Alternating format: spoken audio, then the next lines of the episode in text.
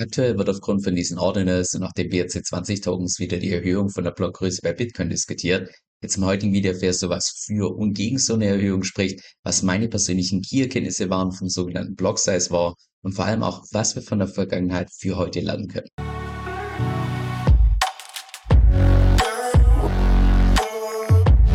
Also zunächst mal ganz kurzer Background, wie es überhaupt zum heutigen Video kam. Und zwar werden wir nach wie vor diese ganzen Ordinals und auch die BRC20 Tokens ziemlich gehypt auf Bitcoin was eben dazu führt, dass derzeit auf Bitcoin tendenziell auch deutlich mehr Transaktionen stattfinden. Und das kannst du auch jederzeit hier im Mempool entsprechend nachschauen. Mempool ist einfach nur, ich sag mal, der komplizierte Begriff für eine Liste mit unbestätigten Transaktionen. Also die ganzen Transaktionen, die einfach darauf warten, bis sie dann irgendwann mal in den Block tatsächlich reinkommen. In der Zeit haben wir beispielsweise erst Stand heute, während ich das Video aufnehme, mehr als 250.000 Transaktionen, die tatsächlich darauf warten, irgendwann mal in den Block bei Bitcoin reinzukommen. Und es ist jetzt auch nicht irgendwie per se schlimm oder sonst was. Ich meine, theoretisch könntest du auch einfach eine Transaktion bei Bitcoin machen, die Transaktionsgebühren etwas höher setzen und dann kommst du höchstwahrscheinlich schon direkt in den nächsten Block rein und deine Transaktion geht innerhalb von 10 Minuten durch. Kein Thema. Zum Problem wird es eher dann, wenn man sich diese Transaktionsgebühren nicht leisten kann oder vielleicht auch einfach gar nicht leisten will. Jetzt die zwei naheliegendsten Lösungen für dieses Problem wären natürlich, wenn man hier mal sich den Mempo anschaut, dass man sagt, hey, also warum muss denn diese Blockzeit hier 10 Minuten sein bei Bitcoin? Die könnte doch auch beispielsweise einfach verkürzt werden auf beispielsweise 5 Minuten, sodass diese Blöcke doppelt so schnell abgearbeitet werden und dementsprechend auch doppelt so viele Transaktionen stattfinden können. Oder die zweite Möglichkeit, dass man sagt, warum müssen diese Blöcke nur so klein sein mit einem Megabyte? Können wir doch auch beispielsweise erhöhen auf zwei Megabyte, vier Megabyte, acht Megabyte, 16 Megabyte, sodass die doppelten, die vierfachen, die achtfachen Transaktionszahl und so weiter entsprechend hier abgearbeitet werden kann. Und auch das ist alles keine neue Idee. Wir haben beispielsweise schon Litecoin, wo die Blockzeit auf 2,5 Minuten reduziert wurde, sodass beispielsweise hier auf Litecoin vierfach so viele Transaktionen stattfinden können wie beispielsweise bei Bitcoin. Oder dann haben wir beispielsweise auch Dogecoin, was im Übrigen auch im weitesten Sinne ein Fork ist von Bitcoin, also ein Fork von einem Fork von einem Fork. Und bei Dogecoin ist es beispielsweise so, dass wir eine Blockzeit haben von nur einer Minute. Das heißt, dass dementsprechend auch ungefähr zehnfach so viele Transaktionen stattfinden können, wie beispielsweise auf Bitcoin. Und dann haben wir auch beispielsweise noch Bitcoin Cash, wo jetzt nicht die Blockzeit verringert wurde, aber die Blockgröße vergrößert wurde. Und zwar ursprünglich hatte Bitcoin Cash eine Blockgröße von ungefähr 8 Megabyte, mittlerweile sind es 32 Megabyte. Das heißt, da können ungefähr 32-fach so viele Transaktionen stattfinden wie ganz normal auf Bitcoin. Jetzt gerade in diesem Hype um die Ordinals und auch die ganzen BRC20 Tokens wird jetzt wieder vermehrt diskutiert, ob man nicht endlich bei Bitcoin diese Blockgröße anpassen sollte und größer machen sollte. Weil die Vorteile sind wir gerade schon gemeinsam durchgegangen. Naja, dem Moment, wo die Blockgröße größer ist, heißt auch gleichzeitig, die Transaktion geht schneller durch und dann gleichzeitig günstiger. Also das spricht schon mal dafür. Jetzt, was dagegen spricht, ist primär, zumindest das, was man aus den Diskussionen raushört, dass in dem Moment, wo natürlich die Blockgröße doppelt so groß wird, heißt natürlich auch gleichzeitig, dass die Blockchain an sich im Safe-Lauf deutlich schneller größer wird. Das heißt, deutlich schneller Speicherplatz braucht. Und das kann unter Umständen zu Problemen führen, in dem Moment, wo irgendwelche Leute eine Full-Node betreiben. Eine Full-Node kannst du im Wesentlichen vorstellen wie eine Art ich sag mal, Computer, der die komplette Blockchain entsprechend synchronisiert. Wenn jetzt allerdings die Blockchain relativ groß ist, dann ist es einfach, ja, dann dauert es deutlich länger, bis so eine Full-Node tatsächlich das Ganze synchronisiert hat, was dann langfristig dazu führen könnte, dass das Ganze einfach deutlich zentraler wird und nicht mehr so dezentral ist wie derzeit. Jetzt im ersten Moment, als ich mir die Pro- und Kontra-Argumente angeschaut habe, dachte ich mir, also ganz ehrlich, es klingt eigentlich total logisch, dass man die Blockgröße von Bitcoin anpasst, das größer macht, sodass die ganzen Transaktionen schneller durchgehen und gleichzeitig auch günstiger werden und natürlich auch im Allgemeinen deutlich mehr Transaktionen auf Bitcoin auf Layer 1 stattfinden können. Und im zweiten Moment dachte ich mir, naja, naja, da gab es ja schon in der Vergangenheit und das war ganz kurz vor der Zeit, bevor ich dann tatsächlich in Krypto eingestiegen bin und entsprechend investiert habe, gab es ja schon diesen sogenannten Block Size War, wo dann auch später ein separates Buch dazu geschrieben wurde, was auch in dem Bereich derzeit der Bestseller ist, wo ich mir dann gedacht habe, naja, wenn da tatsächlich mal so eine Riesendebatte um dieses Thema war, dann steckt da wahrscheinlich noch mehr dahinter, was mir vielleicht Stand heute oder vielleicht auch vielen Leuten Stand heute gar nicht so wirklich bewusst ist. Und genau aus dem Grund habe ich das auch in den letzten paar Wochen gelesen, und im heutigen Video möchte ich dir einfach mal meine, ich sag mal, Key-Erkenntnisse von diesem Buch mit mitteilen. Jetzt dieser Block Size War hat damals zwischen 2015 und 2017 stattgefunden und war eigentlich nur in Anführungszeichen eine Debatte darüber, ob man tatsächlich die Blockgröße von Bitcoin nach oben anpassen sollte und falls ja, in welchem Umfang, wie tut man dieses Upgrade gestalten und so weiter und so fort. Aber ganz zu Beginn von diesem Buch waren auch direkt zwei Punkte genannt, die mir persönlich komplett neu waren. Zwar zum einen, dass damals, als Bitcoin gelauncht wurde, gab es beispielsweise gar kein Blocklimit. Das wurde erst später irgendwann im Jahr 2010 von Satoshi hinzugefügt als zusätzliches Sicherheitsfeature. Und dann noch der zweite Punkt, dass es eigentlich gar nicht so unbedingt um die Blockgröße gab. Also dass weniger diskutiert wurde, ob jetzt 2 Megabyte ideal ist oder 4 oder 8 oder 32 und so weiter, sondern dass es primär darum ging, was mit dieser Entscheidung von der Blockgröße, was damit einhergegangen ist. Und zwar waren sich die Leute einfach so ein Stück weit uneinig, wer tatsächlich bei Bitcoin das Sagen hat. Sind es die Miner, sind es irgendwelche Node-Betreiber, sind es die Endnutzer oder sind es vielleicht auch irgendwelche Entwickler? Also das war so ein Stück weit unklar. NASA auch beispielsweise war unklar, wie man tatsächlich Bitcoin in der Zukunft handhaben sollte, was Innovationen geht. Sollte man da total innovativ vorgehen, wie beispielsweise bei irgendeinem Startup, dass man da regelmäßig irgendwelche Updates bringt und die ganze Zeit das Projekt vorantreibt? Oder sollte man da komplett konservativ vorgehen, sagen, hey, wir halten primär am Original fest und Änderungen gibt's nur dann in ich sag mal, absoluten Ausnahmefällen, wenn es nicht anders geht. Aber auch so technische Details unter den ganzen Entwicklern, wie beispielsweise, ist es besser, wenn wir die ganze Zeit volle Blöcke haben oder ist es vielleicht besser, dass wir in Zukunft nur noch Blöcke haben, die vielleicht teilweise voll sind, sodass jeder einzelne Block noch zusätzliche Kapazität hat. Jetzt angefangen hat die ganze Debatte damals, als Bitcoin XT vorgeschlagen wurde, von zwei Core-Entwicklern von Bitcoin, was im Wesentlichen die Idee war, dass man dieses Blocklimit oder beziehungsweise die Blockgröße von 1 Megabyte erhöht auf 8 Megabyte und dass sich das dann alle zwei Jahre nochmal verdoppelt bis zum Jahr 2036, sodass man irgendwann mal im Jahr 2036 dann eine Blockgröße hat von ungefähr 8000 Megabyte beziehungsweise 8 Gigabyte. Jetzt der Großteil der Community war sich damals einig, dass vielleicht ein Megabyte nicht so optimal ist und dass vielleicht größer besser wäre. Allerdings waren die meisten der Meinung, dass dieses Vorgehen mit bis zu 8000 Megabyte einfach zu aggressiv ist weshalb dieser Vorschlag mit Bitcoin XD dann im Endeffekt nicht angenommen wurde und auch nie wirklich umgesetzt wurde. Dann gab es allerdings einen entscheidenden Moment, der im Wesentlichen dazu beigetragen hat, dass diese eigentlich nur Debatte dann irgendwann mal tatsächlich zu einem Krieg wurde. Und das war der Moment, dass hier bei diesem Subreddit von Bitcoin, wo im Wesentlichen früher die ganzen Vorschläge und so weiter diskutiert wurden, dass dort die Betreiber einfach angefangen haben zu zensieren. Und zwar gerade die ganzen Diskussionen um die Blockgröße, dass man die einfach zensiert hat, dass man die auf dem Bitcoin-Forum gar nicht mehr durchführen konnte, weil die einfach komplett zensiert wurden. Und das hat im Wesentlichen dazu geführt, dass die komplette Community einfach gesplittet wurde in einerseits die sogenannten Large Blockers, also die Leute, die primär dafür waren, dass die Blockgröße vergrößert wird, und andererseits die Small Blockers, die Leute, die primär dafür waren, dass man entweder die Blockgröße gleich lässt oder vielleicht andere Lösungen findet für das gleiche Problem. Und gerade diese Zensur zwischen den zwei Lagern, zwischen den Small Blockers und den Large Blockers hat eben primär dazu geführt, dass diese zwei Lager sich immer mehr abgekapselt haben, in ihrer eigenen Bubble, sage ich mal, gelebt haben und einfach kaum mehr Kommunikation stattgefunden hat zwischen diesen einzelnen Lagern, so dass es dann auch immer mehr, sag mal, toxisch wurde, dass es teilweise auch gar nicht mehr darum ging, das Beste für Bitcoin rauszufinden, sondern dass es einfach das primäre Ziel war, wir müssen das andere Lager entsprechend vernichten mit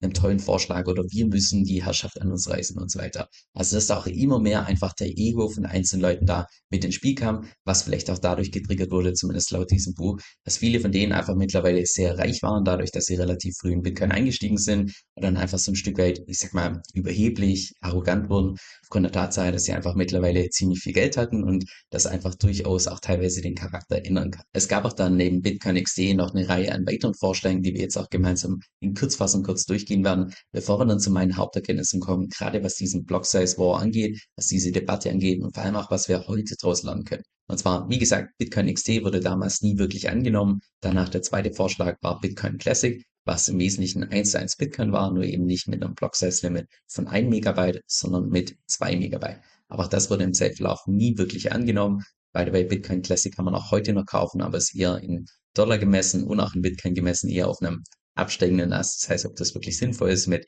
Rank 2461 sei mal dahingestellt. Der dritte Vorschlag war dann Bitcoin Unlimited, was ebenfalls im Jahr 2016 kam, wo im Wesentlichen die Hauptidee dahinter war, hey, anstatt dass wir jetzt da irgendwie ein festes Blocklimit setzen mit beispielsweise x Megabyte, dass doch einfach die Endnutzer selbst bestimmen, welche Blockgröße sie haben möchten. Aber auch das wurde im Zeitlauf nie wirklich adaptiert. Dann kam es im Jahr 2016 noch zu einem Softfork, dem sogenannten Segregated Witness oder beziehungsweise ist auch meistens bekannt unter SegWit, was im Wesentlichen ein Upgrade war auf Bitcoin, was dazu geführt hat, dass einfach ein neues Transaktionsformat auf Bitcoin implementiert wurde.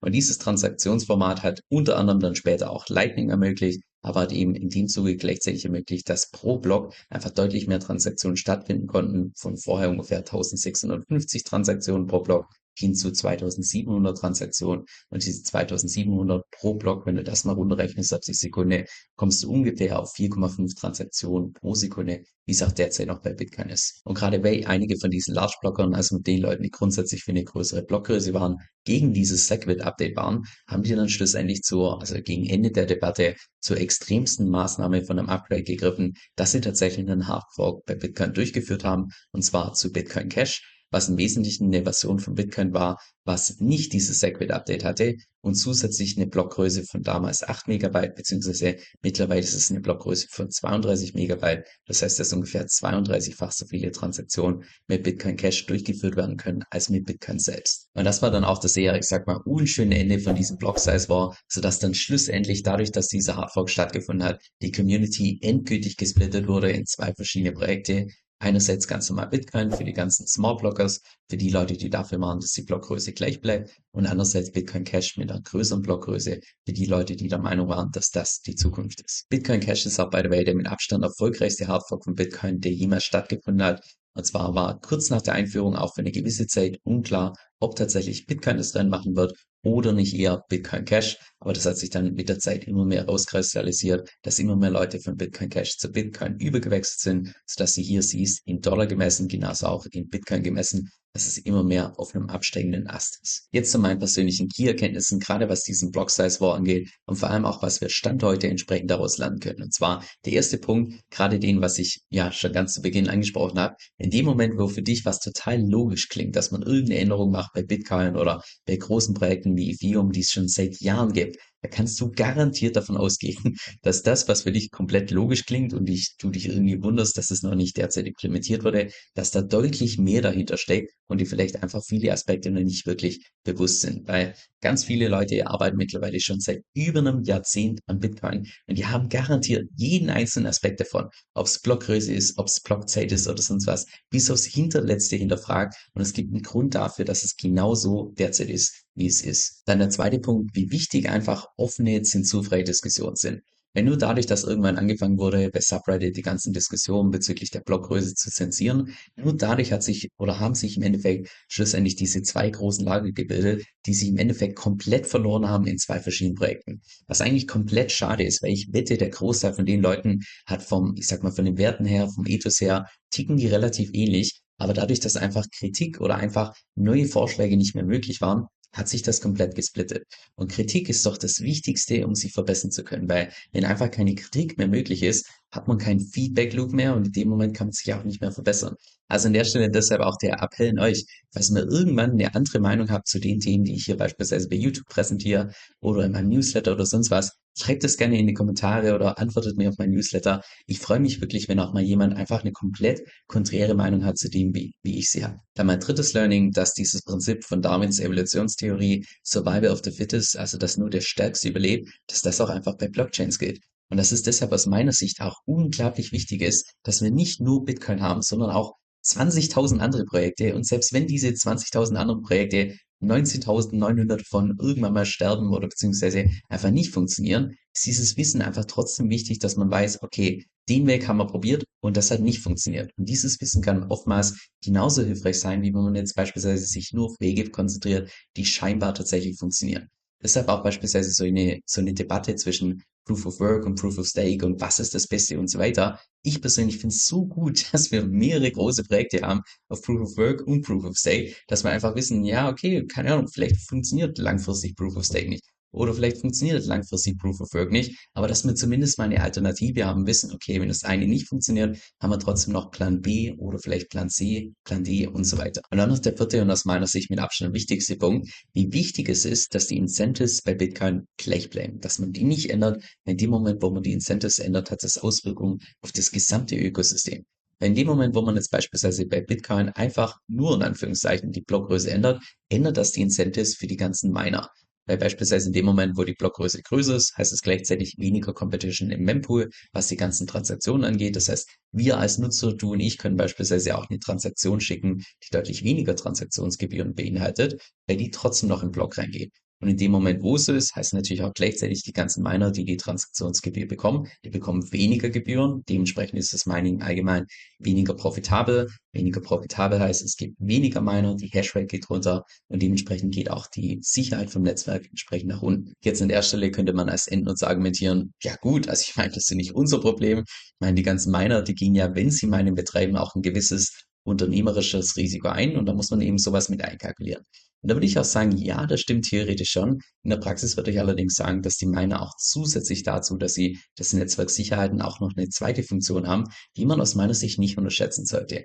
Und zwar die Funktion, dass in dem Moment, wo beispielsweise irgendwelche Regulationen kommen, sind es primär die Miner, weil das mittlerweile einfach die größte Industrie ist bei Bitcoin, die sich dann gegen sowas auch tatsächlich dagegen stellen und auch wirklich Druck ausüben werden. Wenn die ganzen Endnutzer wie du und ich was machen wir, wenn irgendwelche Regulationen kommen? Wir denken, oh, ans Auswandern oder sonst was. Aber Miner, die sind viel mehr fixiert auf einen entsprechenden Standard. Das heißt, die haben auch einen ökonomischen Anreiz, dann tatsächlich Druck auszuüben. Und gerade diese Funktion von Minern sollte man aus meiner Sicht einfach nicht unterschätzen. Und deshalb bin auch ich persönlich eher zu dem Fazit gekommen, dass es höchstwahrscheinlich besser ist, Bitcoin als Layer One größtmöglich so beizubehalten, wie es derzeit ist, und wirklich nur dann Änderungen zu machen, wenn es nicht anders geht. Weil dadurch eben die ganzen Incentives gleich bleiben, dass die ganzen Miner auch Planungssicherheit bekommen, auch wirklich langfristig in die Zukunft planen können, sodass es mal eine richtig große Industrie wird, die einerseits das Netzwerk Sicherheit und andererseits natürlich auch Druck ausüben kann.